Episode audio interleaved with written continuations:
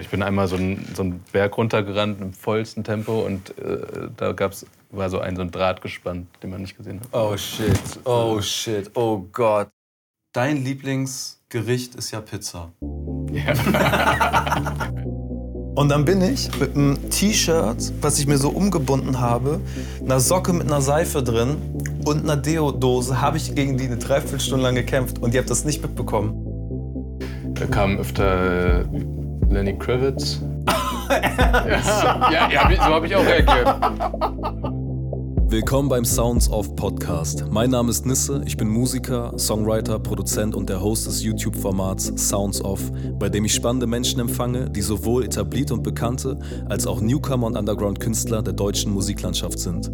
In unserem Format, das wir mit dem Klimansland-Team und Funk produzieren, gehen diese Musiker an einen Ort, der für sie eine besondere Bedeutung hat, sammeln dort mit einem Field Recorder Geräusche der Umgebung und kommen dann zu mir ins Studio, um daraus einen Song zu erschaffen. Während der Dreharbeiten rede ich mit den Künstlern Künstlern über Gott und die Welt, woher sie kommen, wohin sie noch gehen wollen und was bis jetzt dazwischen alles passiert ist.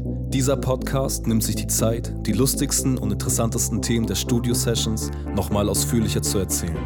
Ich wünsche viel Spaß mit meinem heutigen Gast, Kesha Ware. Mein heutiger Gast ist ein Mann mit vielen Namen, vielen Projekten, vielen kreativen Gesichtern, aber nur einem Herz und das ist aus Gold. Heute bei mir auf unserem Hausboot bei Sounds of zu Gast, Kesha Wara. Hallo Nissa. Vielen Dank für die schöne Einleitung. Das liebe ich, das wissen die Leute. So viele Projekte und so viele Namen. Du bist eigentlich, wenn man so will, Kesha Wara. Das ist so dein Solo-Künstlername als das Hauptding, ne? wenn ich das richtig weiß. Genau. Und ähm, nebenbei aber auch Sachen wie Lil Walter, Moonspatz und noch was. Es gab noch John Goldtrain. Ah ja, genau, John Goldtrain und Minelli. Minelli auch, genau. Genau, und ähm, das finde ich ganz geil, weil früher, also höchstens bei sehr experimentellen Künstlern wahrscheinlich, aber war das ja, du warst eine Sache, so hattest vielleicht noch eine Band oder du warst in einer Band und hast mal Solo gemacht und das war dann schon so gefühlt das höchste aller Dinge. Bei dir sind so in deinem, in, in diesem Universum, was dich umgibt, kann man dir wahrscheinlich so zehn Sachen, wo man dich zuordnen kann irgendwie. Hast du das Gefühl, dass es dich manchmal ja, nicht zu verwässert, aber dass sie das auch manchmal nicht richtig greifen können, dass es schon sportlich ist, den Leuten irgendwie jedes halbe Jahr oder Jahr so ein neues Release mit neuem Sound und neuem, neuer Optik und so zu geben? Ja, es ist schon, glaube ich, äh, kann schon sein, dass das ein paar Leute hier und da vielleicht auch irgendwie verwirrt. Ich muss auch ergänzen, äh, Kesha Vara startete als mein Soloprojekt und ist mittlerweile auch zu so einem Art stetig wandelnden Kollektiv geworden. Also ich habe eine feste Live-Besetzung und dann Nick, der Drums spielt, ist auch irgendwie ein sehr enger Partner geworden. Wir produzieren auch zusammen die Platte. Mhm. Genau, und klar, das ist dann für, für, für die Leute, die vielleicht nur die Releases mitbekommen, schon auch vielleicht auch ein bisschen undurchsichtig, aber das war mir nie so wichtig. Ich wollte einfach immer machen, äh, was ich machen wollte. ja, ich ich, ja. ich finde es auch geil. Es ist auch ein bisschen, bisschen Zeitgeist. Ne? Da bist du dann wahrscheinlich einer der, ähm, der Vorreiter von etwas. Ne? Kannst irgendwie einen Song rausbringen, drei Songs, 40 Songs am Stück, eine eigene Playlist machen und so. Das ist echt. Da, da, hast du einen guten Riecher gehabt, dass du schon so direkt so einfach machst, worauf du Bock hast. Ich ja, ich finde das sehr befreiend und das ist ja auch also auch zum Beispiel, ob man jetzt alleine auf der Bühne steht und eine richtig gute Show macht oder halt mit zehn Leuten. Das heißt ja nicht, dass das Konzert irgendwie besser sein muss mit zehn Leuten. man kann halt immer sich neu erfinden und neue Sachen ausprobieren. Und solange die Qualität gut ist und man irgendwie das Gefühl hat, man, man ist trotzdem der, der man sein möchte in dem Moment, finde ich das eigentlich das der beste Weg dann. Ja. Aber war, warst du mal bei so einem Konzert oder bei etwas, ich versuche dich ja jetzt so ein bisschen drauf festzunageln, weil ich, ähm, du weißt, ich meine es alles sehr liebevoll, aber ich krieg dich noch mit irgendeinem. nee, nee, Quatsch. Ich finde es ich find's echt, ich find's, ich find's total geil. Jeder soll einfach das machen, worauf er Bock hat. So. Und wie gesagt, finde ich, hast du als einer der ersten oder wenigen schon vor Jahren, wo ich mitbekomme, ah krass, der hat jetzt sein viertes Projekt gerade aufgemacht. So. Man muss dazu sagen, wir kennen uns seit acht oder neun Jahren über unseren gemeinsamen, einen unserer besten Freunde. So. Ähm, Steady, also Steffen, Steady Wilmking, der auch meine beiden Alben mit mir zusammen produziert hat, mit dir bei Timmy Tiger war, genau, auch ja. einer deiner längst. Also wir sind erst das Bindeglied zwischen uns beiden. Absolut, ja. Ähm, dann kriege ich natürlich über Steady immer so ein bisschen mit, so, ja, was macht Keshav eigentlich so? Ja, der macht jetzt das. ich so, okay, krass, das heißt, das andere gibt es nicht mehr. Doch, das macht er auch noch. Okay, aber der hatte doch vor einem Jahr noch irgendwas anderes. Ja, das macht er auch. da kommt als nächstes auch wieder was. Ähm, mal Deutsch, mal Englisch, mal so English Gibberish, wo das finde ich auch geil, diese Little Walter Freestyles teilweise. Das ist so geil. Das könnte man, das könnte man Leuten als, als vollwertige Strophe verkaufen. Und ähm, ich habe schon gesehen, wie du so aus dem Stegreif einfach irgendwas gemacht hast. und ein, zwei Worte, die es gar nicht gibt, so mit reingeworfen, glaube ich auch. Ähm, aber das finde ich total geil.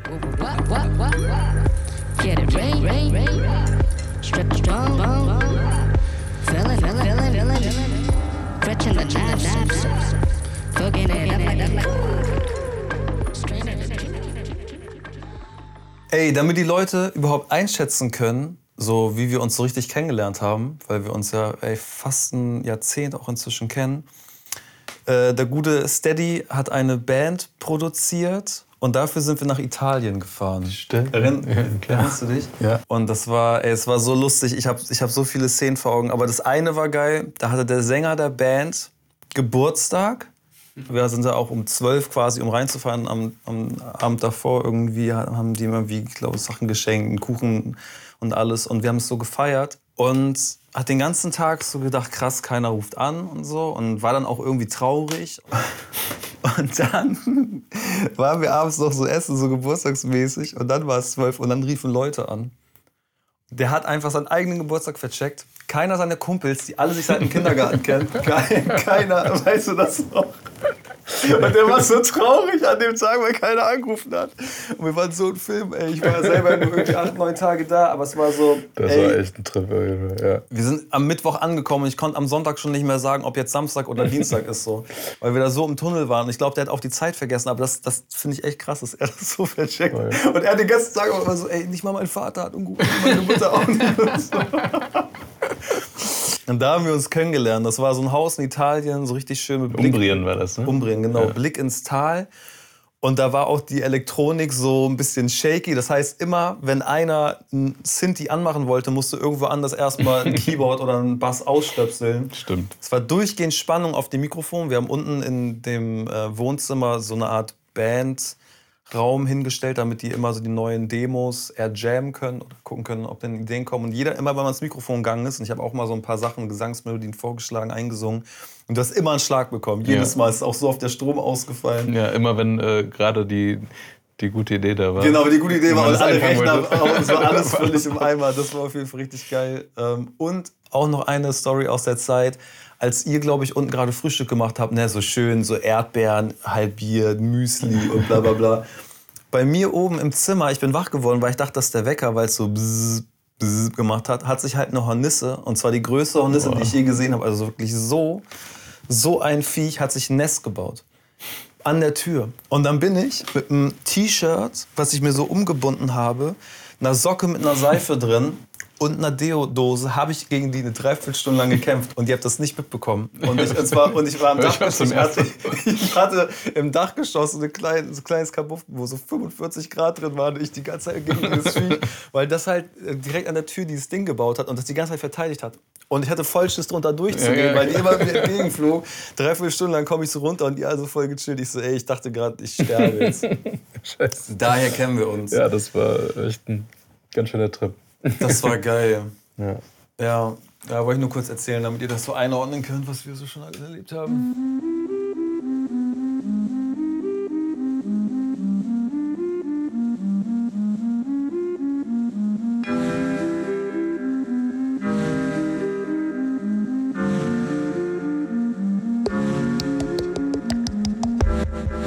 Was ich fragen wollte, ist mit deinen, also diese sehr präsenten indischen Wurzeln, ne? wie du gesagt hast, du warst mit deinem Vater auch die Sounds sammeln, was ja eine sehr enge Bindung, die ich dann auch über Steady immer mitbekommen habe. Der hat auf deinen Alben, glaube ich, auch immer wieder Percussions gespielt und immer einen großen Anteil gehabt. Also gibt es eine musikalische Quelle aus der westlichen Welt, wenn man es mal so ganz stumpf sagen will, und eine aus der indischen oder asiatischen Welt, wo du sagst, das, das ist der Künstler, der hat mich am meisten beeinflusst, was diese indische Musik angeht, und das ist so, was die Musik im Westen für dich irgendwie prägend war? vielleicht ist es auch gut, gar nicht zu lange drüber nachzudenken. So aus, ganz aus dem Bauch raus würde ich sagen, schon sind es die Beatles. Mhm. Ähm, und aus dem indischen Raum halt dann auch mein Vater, weil ich einfach mit der Musik von ihm groß geworden bin und immer mit dabei war auf Tour und ja, auf der Bühne und so. Und dadurch halt äh, ganz viel südindische Musik kennengelernt habe. Und er hat ja auch mit ganz vielen Jazzleuten gespielt und irgendwie, ja, das war schon ein großer Einfluss, ja. Südindisch heißt, ich frage, ich muss ganz doof fragen, ne? weil ich bin da, ich bin auf dem Gebiet nicht bewandert. Ich wüsste jetzt nicht, wenn du sagst, so ja, nordöstlich ist der Sound noch ganz anders so. Ja. Ist so, also ist Nord oder Ost oder irgendein anderer Teil so, dass man sagt, also du würdest es hören, wenn es irgendwie läuft? Ja, nee, nee, voll. Also ich glaube, wenn man sich damit ein bisschen befasst, dann hört man das. Also man kennt hier im Westen auch eher nordindische Musik. Mhm. Es gibt halt zwei Arten von klassischer indischer Musik. Das ist einmal Hindustani, das ist im Norden. Vielleicht auch eher mit Instrumenten wie Sitar und Ravi Shankar und so. Das ah, ja, kennt man okay. hier eher. Und südindische Musik heißt kanadische Musik. Das hat, hat ganz andere Skalen und irgendwie Rhythmen. Und ähm, ja, ich glaube, wenn man sich so ein bisschen da reinfuchst, hört man sofort den Unterschied. Warte, lass mal ganz kurz nochmal da einsteigen. Ja. Sorry, bei, ja. dieser, bei dieser Tourgeschichte. Ja. Wie, also bis zu deinem wievielten Lebensjahr war das ungefähr, dass du da mitge mitgenommen wurdest? Also ich war von Anfang an mit dabei, schon mhm. irgendwie, also ja, also selbst noch im Bauch von meiner Mutter ging es schon auf Tour und so. Also ich habe mhm. wirklich so mitbekommen von klein an. Und die ersten Jahre waren wir eigentlich, hatten wir auch nicht so eine feste Wohnung für, äh, in einem Ort, sondern sind echt äh, viel rumgetourt und so. Das waren so, ja, die, äh, bis drei, vier. Und dann sind wir nach Indien gezogen mhm. und ähm, habe dann da die Schule angefangen, also Kindergarten und Schule. Mhm. Und dann, als ich sieben war, zurück nach Deutschland und dann relativ schnell nach Köln. Und da aber auch immer auf Tour mit dabei? War gewesen. immer mit dabei, das war ganz normal. Ne? Das war und dann aber so bist du halt irgendwie Pubertät 13, 12, 13, 14 und meintest du, nee, jetzt heute Abend bleibe ich zu Hause? Oder also bis zu welchem Jahr war das ungefähr? Wie alt warst naja, du da? Also ich musste schon irgendwie, wenn Schule war, dann äh, konnte ich jetzt auch nicht immer. okay, das ist klar.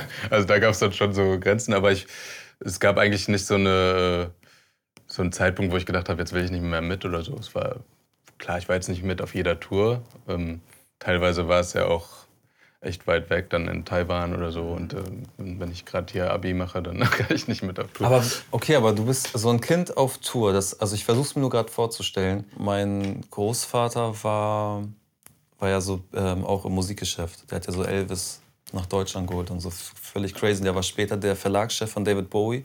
Mein Vater war im Backstage von David Bowie, hat halt gepennt. Also mein Großvater, mein Vater auch immer mitgenommen. Okay, krass. Deshalb, aber, aber das war nicht so krass. Das war halt nur so ab und zu, weil mein Großvater war schon eher businessmäßig. Ja. Ähm, deshalb war es nie so richtig Tourlife. Deshalb interessiert mich das voll. Also war das dann so, boah, geil, Zauberwelt? Oder war es so ganz normal? Und ja, dadurch, dass es äh, immer Realität war für mich, war es jetzt nicht so super speziell oder so. Das habe ich gar nicht so wahrgenommen. Das war einfach waren immer Musiker auch bei uns zu Gast zu Hause und äh, war ganz normal, dass man zu Konzerten ging und dann hinterher im Backstage noch irgendwie abgehangen hat und. Das war, ja, das war für mich so die Normalität und mhm. ähm, habe nie so gedacht, okay, das ist aber jetzt speziell oder toll, dass ich hier mit dabei sein darf. So. War das dann aber ein krasser Bruch und dann wieder in die Schule gehen, weil das ja eine ganz andere Welt dann auch ist? Oder habe ich auch nicht so erlebt. Ist natürlich äh, klar, wenn man dann ein bisschen unterwegs war und irgendwie Konzerte und so und dann wieder den Alltag. Aber ich habe das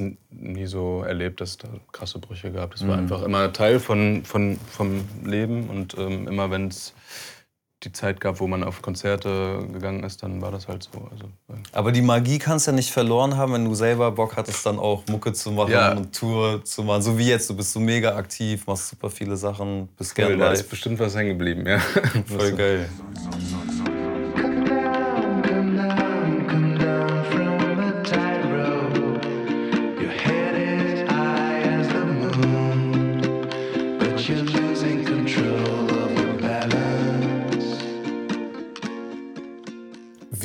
hast du das empfunden als Timberland? Und da bin ich auch sehr naiv, weil du kann, kann auch sein, dass du sagst, so, äh, du, das ist thailändisch, was du meinst, Nisse. ich ordne das so völlig falsch irgendwo geografisch ein. Ähm, aber der ja auch schon krass mit diesen, oder für mich indisch anmutenden, ne, so Vocals ja, voll, und, ja, und Sounds und auch ja. so Handdrums und so das gemacht hat. War es für dich so, geil, so eine Art Heimatgefühl in, in guter Rap- und RB-Produktion? Oder war das so, hat er jetzt einfach auf billig da reingeworfen? Oder? Also hast du irgendein Gefühl dazu gehabt? Ich, find, ich, ich fand das super. Okay. Also, aber auch, weil ich so ein Fable habe, das, der hat, das sind ja viel so alte Bollywood-Sachen aus den mhm. 60ern oder so. Und ich habe da auch so ein bisschen äh, Sammel so Musik und finde auch das Kitschige total toll mhm. und spannend. Mein Vater zum Beispiel fände das, glaube ich, nicht so, so, gut. Der wird dann denken, ja, das ist vielleicht ein bisschen cheap jetzt oder irgendwie. Ah. Aber ich selber, äh, also, ne, weil ich jetzt. Aber das will ich, genau, das will genau, ich Genau, ist jetzt nicht so ernsthafte indische Musik, die mhm. er da, also manchmal vielleicht, aber die, die, die markanten Sachen von Timbaland sind ja schon so Bollywood-Sachen, die eher cheesy sind oder so. Ne? Sagt, der, sagt der Inder bei ähm, äh, Get You Freak On? Ist das indisch? Und wenn ja, was sagt er? Boah, das, also das äh, Indisch gibt es ja äh, so. gar nicht so in der Form. Es gibt 40 Sprachen wirklich in Indien. also, no, nee, also ich kann, äh, kann die Sprache auf jeden Fall nicht, die der da okay. singt. Äh, kommt auch, glaube ich, eher aus dem Norden. Okay. Bei uns spricht man Tamil, ah, ja, in Tamil Nadu okay. sind. Genau. Aber ich kann leider auch nicht Tamil, kann nur so ein paar Wörter. Wahnsinn. Bist du denn, auch, hast du eine große Beeinflussung durch dieses Bollywood-Ding und so auch? Also gerade was auch die Musik, weil du auch schon, wir schon über diesen Kitsch so leicht gesprochen haben, weil natürlich bei mir ist der Schlager, ob ich will oder nicht, 100 pro drin. Immer wenn ich muss, ich muss zehn, ich muss zehnmal so cool sein wie Jay-Z und bin immer noch 10% weniger cool als er, selbst wenn ich es nicht wäre, weil bei mir halt so dieses Ding, was einfach die Coolness so runterzieht in der Sprache, in den Bildern. Sobald du irgendwas mit Herz, Liebe, Wolke, Sonne sagst, musst du es so krass ausgleichen durch irgendwie, aber die Knarre, die in der Sonne glänzt. Weißt du, also du musst halt so, du musst es irgendwie so hinbiegen. Ist da irgendwie so ein, so ein kleines bisschen, da machst du immer noch den Schlenker mit hin und nimmst dann, dann irgendwie so ein schön Bollywood-eskes Szenario mit oder ist es gar nicht drin? Voll, ich habe ich hab total das Fable für alte, kitschige Bollywood-Filme und auch für so Kostüme und Tanzszenen und so. Ist auch so ein bisschen so der, also meine Familie ist, glaube ich, gar nicht so finde das gar nicht so toll. Die kommen eher so auch aus dem. Gibt ja auch eine super ernst, ernsthafte, gute indische Filmszene. Also auch, es gibt auch okay. super Bollywood-Filme, ja, ja, aber ich meine, ich begeister mich gerade eher für so alte, kitschige Bollywood-Filme und so auch so sehr skurrile Soundtracks und so. Da kann man schon echt viel rausziehen, finde ich. Das, was du sagst mit, die finden es gar nicht so toll, das Bild nach außen für uns ist natürlich viel ähm, Punkt auf der Stirn, ähm, Bollywood-Filme und die Musik ist so und so. Und genau. wenn man genau. aber weiß, ey, es, gibt, es gibt auch voll andere Musik da, aber so wie ne, alle in Bayern äh, tragen Lederhose. So. Genau, das ist ja total das ne? Klischee. Ja. Und, äh, es gibt eine super gute Indie-Filmszene mittlerweile auch in Indien. Und äh, es gibt auch richtig toll produzierte Bollywood-Filme. Mhm. Aber es gibt natürlich auch äh, total schräge und kitschige alte Bollywood-Filme, die in den Alpen gedreht worden sind. Und so. Echt? Ja, die, die wurden und werden bis heute, glaube ich, oft auch noch da gedreht. Und da fliegen dann einfach so 20, ja, äh, so eine Filmcrew von 20 Leuten hin und dreht da so Szenen. 20 ist gut. Von das, ist in der Produ das sind ja echt krasse Produktionen. Ja, ja, die haben teilweise Hollywood-Budget. Also so ja, richtig ja, so riesig. zig Millionen. Das ist richtig groß, ja. du, du bist ja auch eigentlich ne, ähm, jedes Jahr in Indien.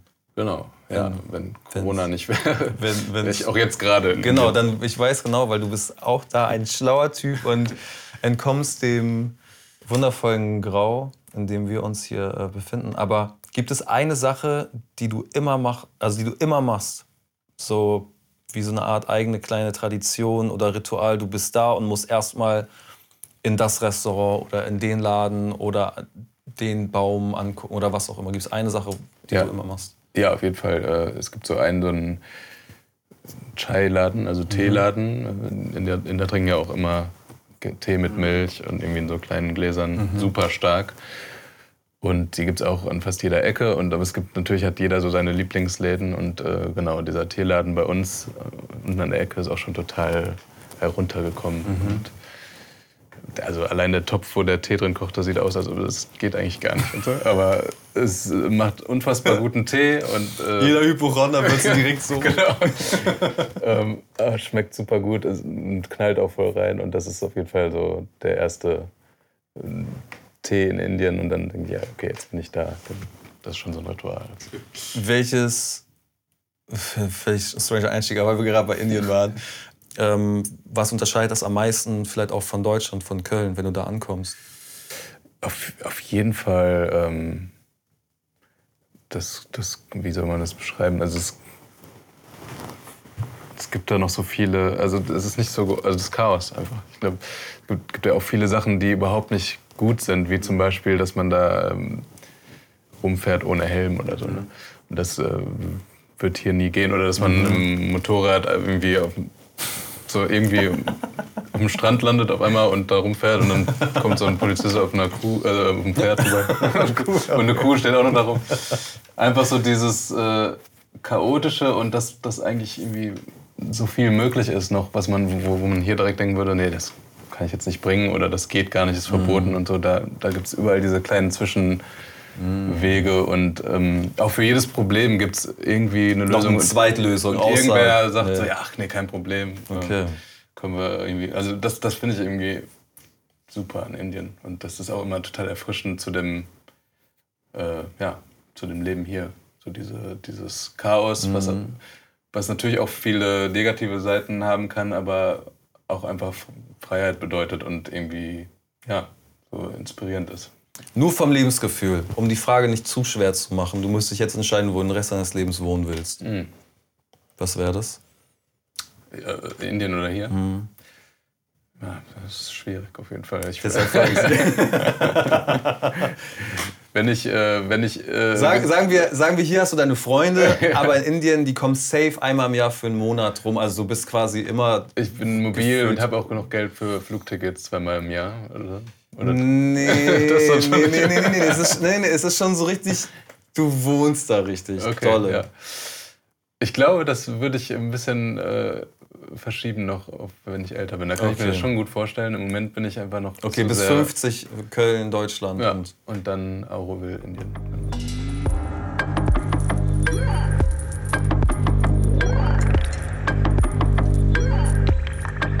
Wie viele Leute wenn du jetzt zählen würdest, haben dir ungefähr schon geraten, dass du als Musiker nach Berlin kommen musst? Ja, auf jeden Fall. Äh, Ganz viele, ne? 40, 50 Leute. also in den letzten 15 Jahren bestimmt einige. Okay, das ja. ist Teil Nummer eins. Teil Nummer zwei ist jetzt, was ist, was ist denn an Köln, dass, ich das, dass du es nicht machst, dass du in Köln bleibst? Ja, ich, äh, also das Gegenteil von Berlin wahrscheinlich. Das ist so. Perfekte Antwort. also es ist halt. Köln ist halt äh, super klein. Mhm. Also es ist trotzdem groß genug und es findet alles statt und es kommen auch super ne, Konzerte nach Köln und so. Mhm. Aber man hat halt, man kennt halt sofort irgendwie jeden, man trifft zufällig jeden auf der Straße und man kann auch einfach sagen, heute bin ich der und der in Köln und dann macht man vielleicht arbeitet man eine Weile in die Richtung, dann ist man halt der Endgang. Also irgendwie. Okay. Ja, also ich finde die Größe einfach super. Mhm. Dass es trotzdem groß genug ist, aber eigentlich auch sehr ruhig und, und vertraut. Und, du kennst da auch quasi jeden, der Musik macht, ne? Du bist da schon ja, sehr. Ja, voll. Also da kennt man, kennt man sich. Mhm. Auch jeder, also die meisten, die aus Köln hier waren oder die ich kenne jetzt mal, die Sendung, dann zum Beispiel Nora, ähm, aber auch Leute, die ich aus Köln dann treffe, die kennen auch alle dich. Und die reden nur gut über dich. ja, also ich drauf. Wäre geil. So. Ja, und so richtig cool finden sie nicht, was du machst, aber. Also, keine Ahnung, was der da immer macht.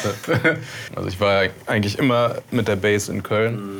Und dadurch, dass ich viel auf Tour war und Indien und auch hier in Berlin oft gearbeitet habe, hatte ich nie so das Gefühl, ich hänge fest oder so. Stimmt, ja, okay. Aber ich habe nie ähm, ein Jahr mal woanders, mhm. also in Berlin gelebt oder so. Vielleicht mhm. wäre es dann auch eher schwierig zu sagen, äh, ich glaube, ich möchte doch zurück. Mhm. Ja. Hat sich mal jemand mit einem anderen Musiker verwechselt? So zu dir gegangen, so völlig selbstverständlich und hat dann so. Nee, eher immer so, äh, du siehst aus wie. Ja, also, okay, sag mal. Da kam öfter äh, Lenny Kravitz. ja, ja, ja, so habe ich auch reagiert. Aber das hat, kam tatsächlich. Nichts gegen dich. Aber das ist wirklich so, so weit. Ich hatte früher noch so also längere Haare und so einen Nasenring. Ah, Vielleicht ging das eher. So geil. Aber das kann man oh, Mega. Ansonsten, ja, ich hatte auch meine Prince-Phase, da habe ich dann immer so ein Symbol hier getragen. Dann kam natürlich ein Kommentar dazu. Jetzt zu mir kam mal jemand völlig besoffen beim Echo. Es ist so krass, Alter. Kollege. Geil. Und ist so weitergegangen. Und dachte, ich bin Kollege. Was ist los, Kollege? Ich habe nicht mal, hier mit der Lederjacke würde ich so einigermaßen verstehen, aber da sah ich wirklich genau das Gegenteil von Kollege aus. Lenny Kravitz, das ist geil. Das ist geil. Wenn wir so schlechte Doubles, so. Und heute in unserer Show, hier in der Baumarkteröffnung in Kassel, das Kollega und Lenny Kravitz Duo da wir beide. Genauso wie wir aussehen. was ist so das Krasseste, was du je gemacht hast? Also so in Richtung, hast du mal Bungee-Jumping gemacht, bist du mal auf irgendeiner 100 Meter langen hohen Brücke irgendwie über ins Geländer. Natürlich alles nicht nachmachen, es sei denn, es ist abgesichert, aber... ich bin voll der äh, Angsthase. Ich war immer, äh, ich war eine Zeit lang Inline-Skater und alle waren immer voll waghalsig und haben sich Sachen gebrochen und so. Und ich habe immer so, ge ah. so getan, also ja, ja, ich mach das gleich und so. Und immer, immer so. Mein Bio 540, den mach ich gleich. War dabei in der, in der Crew. Er hatte immer Snacks dabei, war auch beliebt. Aber die, die, die, die richtig. Äh und jetzt du, Kisha! So, so ein 30-Stufen-Rail. Ja, ja, ach so, ich wollte mal Snacks holen. Habt ihr auch Bock? Ach so, ja, dann hol erst mal Snacks. Und alle vergessen, dass du eigentlich dran warst. Ja. Nee, ich bin echt. Äh, ich bin ja noch nie vom Zehner gesprungen. Also, ah. also vom, vom Siebeneinhalber bin ich einmal gesprungen. Oder was war die krasseste Sache, ob du selber wolltest oder nicht, wo du irgendwie Teil warst? Wo ja. du dachtest, okay, alles klar. Ich fand auf jeden Fall, wir waren mal ganz weit draußen mit so einem Fischerboot in Indien. Ähm, so touristenmäßig haben die einem das äh, verkauft und dann, ja komm, wir fahren mal mit. War echt super weit, also auf so einem Miniboot und dann, ähm, ja, da so ins Wasser zu springen, war auf jeden Fall in dem Moment ein krasser Moment für mich, weil das so weit draußen war. Ich habe gar nicht mehr gesehen, wo, wo Land ist, irgendwie so gefühlt. Und Sind da auch Haie, ja, ne? Die haben die uns dann hinterher alles erzählt. Was das, was für, hey, you got it. it was a lucky day because yesterday there was uh, like a shark attack. So. nee, ansonsten, ja, es gab halt mal so, also ich als Kind auch viel so, äh, so Unfälle oder so, ne? Irgendwie so Sachen. Ja, ich bin einmal so einen, so einen Berg runtergerannt im vollsten Tempo und äh, da gab's, war so ein, so ein Draht gespannt, den man nicht gesehen hat. Oh shit, oh shit, oh Gott. Da habe ich irgendwie so Scheiße, für, oh Gott, nein. Für eine Minute keine Luft mehr bekommen und dachte, das war's tatsächlich. Aber ja. Ich bin mal, genau, wo du gerade mit dem Berg sagst, ich bin ähm, von der Schule gekommen und auch so einen Berg bei uns runtergefahren mit dem Fahrrad und dann so über so eine kleine Straße, so, eine, so ein kleiner Weg, der nur so zu vier, fünf Häusern führt. Und genau in dem Augenblick, wo ich quasi mit dem Ende vom, vom also das Hinterrad von meinem Fahrrad, ein Auto rein in die hintere Seite, das sich natürlich so weggedreht, aber mich wie so eine Schleuder weggeschleudert. Ich bin mit meinem Scout-Rucksack oder was es damals war, in der mhm. Schulranzen, bin ich halt so weggeflogen, aber es waren so vier, fünf Meter. Also es war ja, wahrscheinlich von da bis fast zum Ende vom Ich bin so. Und dann mit dem Ding mega Glück gehabt in so eine Hecke, wo so ein, auch so ein Maschendrahtzaun, der es ja so gefedert hat. Ja. da war da so eine Hecke dahinter, also war alles drumherum war irgendwie weich und bin da so gegengeprallt. Dann kam die Frau aus, war halt meine Englischlehrerin, ja. die ich, mit der ich eh so Trouble hatte. Oh, okay. Und sie ist schon so, oh Gott, scheiße, jetzt muss ihr nur noch Einsen geben. So, alles okay und bla, bla. Die hätte mich halt töten können. Ne? Und ich glaube, die ist nicht mal so schnell gefahren, aber nur dieser Effekt mit diesem weggeschleudert werden. Deshalb muss ich gerade dran denken. Aber davon, davon gab es bei mir leider ein paar Aktionen. Deshalb fallen mir auch nicht immer alle Sachen gleich sofort ein, an die ich denke. Ja. Okay. Ähm, Scheiße, in so einen Draht reinlaufen. Das war, das war so das unangenehm. ja, das war echt hart. Vor allen Dingen, weil man das ja nicht, man, man rennt einfach mit vollem Tempo und sieht nichts und denkt so, was ist, so denn passiert? Man ist so glücklich und frei. genau.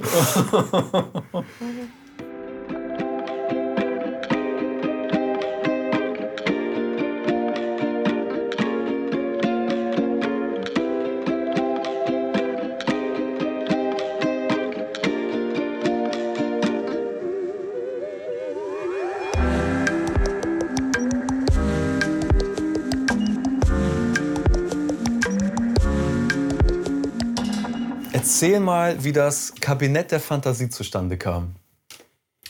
Das war äh, eigentlich äh, wie viele Ideen erstmal so eine recht spontane, wilde Idee. Aber hast du irgendeine Art Eingebung oder hast du vorher Ja, also- irgendwas geguckt, was dich inspiriert hat?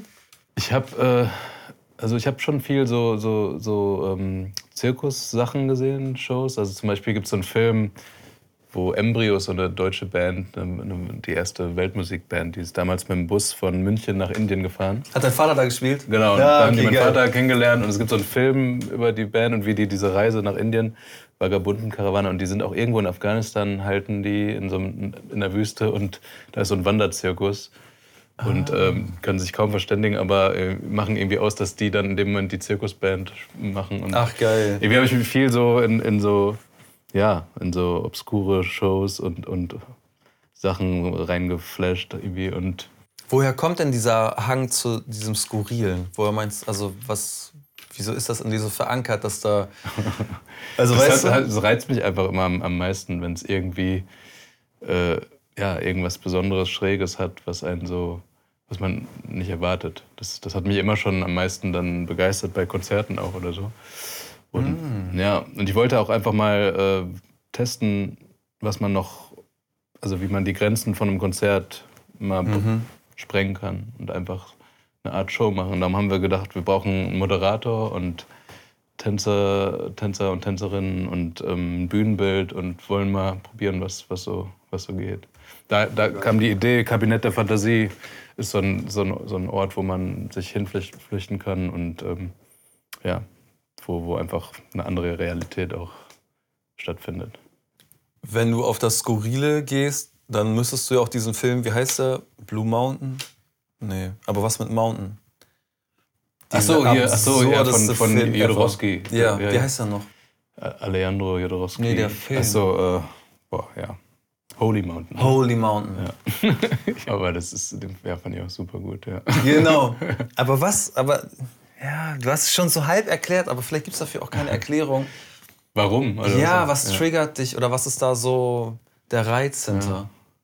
Ja, vielleicht äh, dieses äh, Surreale auch daran, dass man irgendwie dadurch einfach komplett äh, so ausreißen kann aus dem normalen Leben, weil es einfach, weil es Sachen sind, die, die eigentlich gar nicht gehen würden, denkt man, oder die man sonst nicht versteht im Alltag und die sowas bei einem auslösen, dass man äh, merkt man, also irgendwie, man ist zwar auf der Welt und alles läuft so in geregelten Bahnen irgendwie in seinem Leben ab und, und dann gibt es diese Momente, wo man so komplett mal rausgerissen wird und in so eine Fantasiewelt und irgendwie hat mich das immer gereizt. Wie findest du denn so Magier? Also zählt Ja. das für dich damit rein oder ist Ja, das dann absolut. schon Also, okay? Gibt es natürlich gute und schlechte. ich bin eher äh, ein schlechter Magier. ähm, aber doch, finde find ich alles total spannend, auch Hyp Hypnose und äh, Hast du dich mal hypnotisieren lassen? äh, nee, nur so aus, also so aus Spaß oder so, aber nicht. Wie geht das denn aus? Ja, aus Spaß, so, dass ich äh, auf YouTube zum Beispiel mit einem, äh, so ein Pendelmensch. aber es hat nicht ganz geklappt.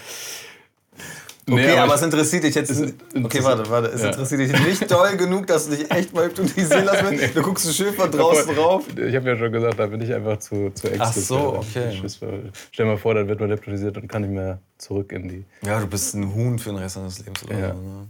Ja, das da geht hätte ja. ich auch Schiss vor.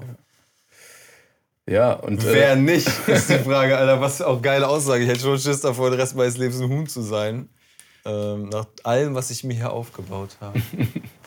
so ein bisschen ist es auch einfach, also es ist ja nicht nur skurril und schräg und äh, es ist ja auch einfach Entertainment. Ich Ja. finde find auch, also mich reizt auch daran natürlich, dass man ein Konzert macht und dann auf einmal die Leute irgendwie kriegt mit einem, die vielleicht nicht, gar, gar nicht erwarten, dass jetzt ein Bühnenbild und noch Tänzerinnen und äh, Moderator kommen und dann so ein, so ein einfach auch eine Begeisterung auslösen kann durch Entertainment.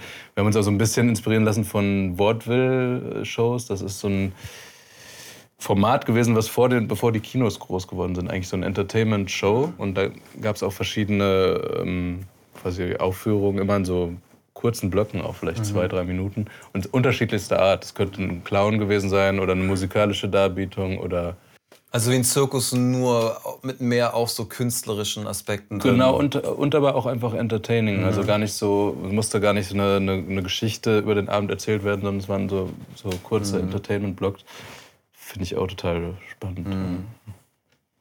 Was war so die Show von vielleicht einem Act, den man kennt oder der dir einfällt, wo das so einen Aspekt hatte, wo du so warst, geil, genau, das ist, das bricht dieses, ähm, da geht, gehen ein paar Leute für eineinhalb Stunden auf die Bühne und gehen wieder runter. Ja. Gibt's da was? Auf jeden Fall Flaming Lips. Mhm. Das war so, Ja, okay. so ein, in Köln in der Live Music Hall gesehen. Die haben ja auch einfach se- wahnsinnige Show mit, mit 1000, äh, weiß nicht, Kubik, wie sagt man, Liter Konfetti. Und äh, diesen riesen Ball, wo er drin steckt und übers Publikum rollt. Dann hat er so riesen Hände und so. Ja. Und die haben halt auch angefangen, es kam das Drumfill. Und dann ging das Licht an, der ganze Raum war voller Konfetti und es war quasi das, das Grand Finale direkt am Anfang. Und dann nach, einer, nach zwei, drei Minuten war das quasi alles äh, vorbei. Und, aber der ganze Raum stand da so und konnte nicht fassen, was passiert. Und dann, dann kam schon so, ein, so eine Art normales Konzert noch hinterher. Aber jedem ist es so hängen geblieben, dass dieses Mega. Drumfill und dann einfach alles, was geht, Mega geil. Finale anfangen. Ja, das war auf jeden Fall eine Show, die mir die so hängen geblieben ist. Ja. Ja, geil. Ja, es stimmt. Ne? Wie, weit, wie weit will man und kann man seine Musik mit sowas in Einklang bringen? Ich glaube, dass da viele, was ich auch nachvollziehen kann, dann auch ein bisschen Angst haben, dass es ablenken könnte, weil Ja, ja, man ja. saß so lange dran, da, das ist mein Herzstück, wenn man im falschen Moment auf einmal was, ob es jetzt ablenkend ist oder ulkig oder verwirrend oder Ja, also ist ein du, sch- schmaler Grad. Genau, du wirfst ja. dem Song entweder einen Multiplikator von boah, ist noch schöner, aber auch eine große Gefahr von das ist mein Lieblingslied und das jetzt die ganze Zeit Blitzlicht und, ja, genau, ja. und irgendwelche halbnackten ähm, Nee, das, das, äh, das di- stimmt. dicken Tänzer irgendwie rüber. ich kann diesen Song nie wieder nochmal hören, weil was ist Ja, das? nee, es ist, es ist, äh, man kann es auch kaputt machen, das stimmt. Also das ist auf jeden Fall eine Kunst, das, das geschmackvoll zu machen. Es kann auch klamaukig sein und trotzdem irgendwie deep bleiben und nicht einfach albern. Also das ist aber ein echt ein schmaler Grad, finde ich auch. Ja, ja. Die, die das für mich auch noch mit am krassesten hinbekommen haben aus Deutschland, also jetzt mal abgesehen von Rammstein, die natürlich eine eigene Art der Show da wirklich hinbekommen, ähm, ist Deichkind. Also da bin ich wirklich, da kann ich immer noch die Ernsthaftigkeit von, okay, das Handwerk, was richtig gut gemacht ist. Und ich lache trotzdem eineinhalb Stunden lang, weil es einfach nur crazy ist, so, weil es einfach irgendwie auch geil und ähm, absurd ist. Welcome to the Coconut Circus, ladies and gentlemen. We've got many attractions for you tonight. Choose a seat, lean back, and enjoy the show. Wie kam es, dass du angefangen hast zu produzieren, auch für andere Leute, wie unter anderem Casper oder Crow und ich glaube auch, du hast irgendwo bei Haftbefehl ein Credit mit drin. Korrigiere mich, wenn es falsch ist, aber Nee, nee, es, äh es ist deine Bühne. Ja, das, es kam auf, tatsächlich so ein bisschen durch den Kontakt zu Steady. Also wir hatten die Band, Timid Tiger war meine erste Band und haben auch immer schon viel selber irgendwie im Studio ausprobiert, aber waren eigentlich eher Musiker und äh, Songwriter und haben dann viel gelernt natürlich immer, aber hatten schon immer Produzenten. Und Steady haben wir auch kennengelernt, weil wir ihn gefragt haben, ob er nicht Lust hat, unser zweites Album damals zu produzieren. Und äh, genau, und er ist ja dann auch in die Band eingestiegen und äh, durch die enge Zusammenarbeit mit Steady habe ich super viel über das Produzieren gelernt und habe einfach ihm viel über die Schulter geguckt und habe mich dafür be begeistern können auf einmal und angefangen einfach ja, selber Beats zu machen und Sachen zu produzieren. Bin einfach so da reingeschlittert. Ja, also über er die, über die Band und dass er uns produziert hat und ich dann ihm quasi geholfen habe und super viel gelernt habe, äh, bin ich da so rein, reingeschlittert. Er war dann auch quasi so hier und da die, die Brücke zu den Künstlern oder den Anfragen, die reinkommen. Genau, genau, ne? ja, teilweise schon, auf jeden Fall. Ja. ja. Ging immer über eine Ecke, über einen Bekannten von Steady oft Mhm. oder so, stimmt schon. Ja, und dann hat sich das daraus äh, natürlich geöffnet und ich habe mittlerweile für verschiedenste Leute Mhm. was gemacht und äh, mache das auch gerne. Ja. Glaube ich, habe ich auch schon mal erwähnt. Steady, genau einer meiner engsten Freunde auch, ähm, mit dem ich eigentlich auch meine ganze Musik zusammen mache. Da haben wir auch wieder eine große Gemeinsamkeit. Ähm, für mich so der krasseste Typ, gerade was auch so Überblick und Ordnung angeht, weil das ist ganz, ganz wichtig beim Produzieren, die Spuren richtig zu beschriften, auch Farben zu verwenden im Aufbau, in der Absicherung auf externe Festplatten und, und, und. Ähm, bekannt geworden als Produzent, wenn man so will, vor allem auch durch die XOXO-Produktion für Casper, ähm, die auf sein, seine Kappe geht. Ähm, wer Steady in Action sehen möchte, der guckt in die Chow-Dokumentation äh, zu meiner Platte einfach Nisse Chow-Dokumentation eingeben. Da kommt er immer wieder ins Spiel, spielt Sachen ein, bla bla bla. Falls das jemand interessieren sollte, genau. Aber darüber habe ich auch echt super viel gelernt. Oder das Wissen, von dem ich schon so eine gewisse Basis hat, auf jeden Fall noch mehr ins Detail gehen können, zu sehen, wie er die Sachen macht. Auch wenn wir nicht immer einer Meinung sind. ja Aber es ist ein interessanter Punkt, dieses, dieses äh, Überblick behalten und Ordnung mhm. bei so einer Albenproduktion. Da habe ich auch viel von ihm gelernt, weil ich bin total, also sieht man jetzt vielleicht auch hier, totaler Chaos.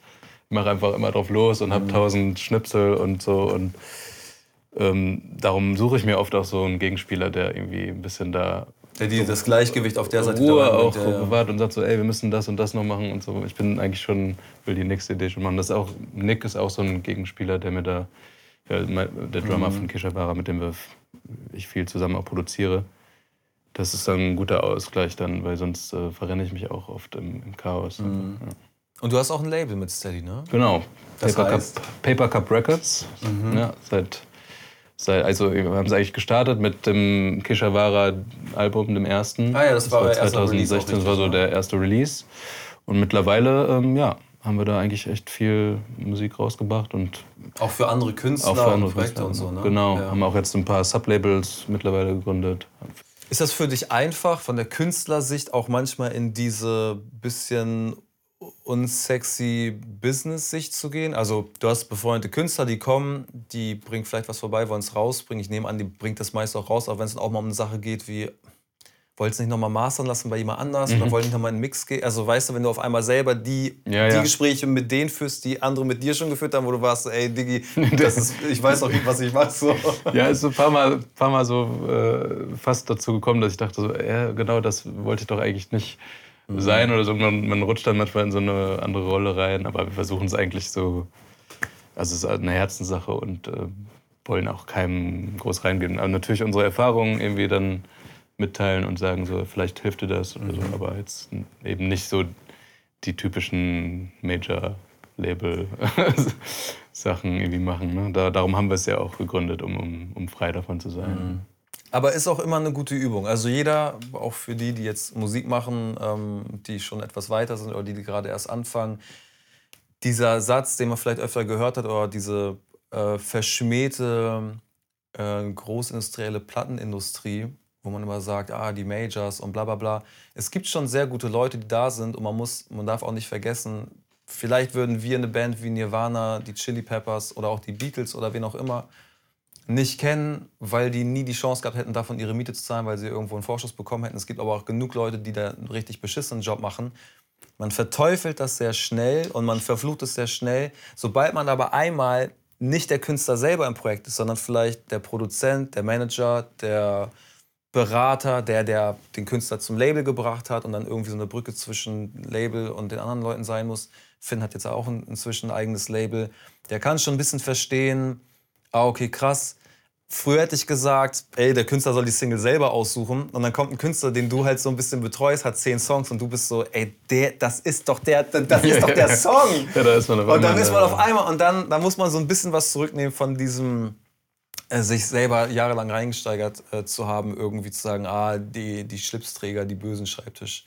Täter und was weiß ich. Ja, auf jeden Fall. Ähm, das hilft so ein bisschen, das zu justieren und so äh, ein Gespür für beide Welten zu haben. Ne? Auch für diese Radiosache und okay, welcher Song ist wirklich der, der am griffigsten ist, den die Leute am schnellsten einfach gut oder schlecht finden können oder was auch immer. Es gibt auf jeden Fall super gute Leute auch, die, ja. die da arbeiten. Genau, aber dass man dieses Gefühl so ein bisschen nachvollziehen kann, da hilft es auch dieses eigenes Label haben und mal auf der anderen Seite der, ja, der ja, Gespräche zu stehen. So. Stimmt, ja. Das kann ich mir sehr gut vorstellen.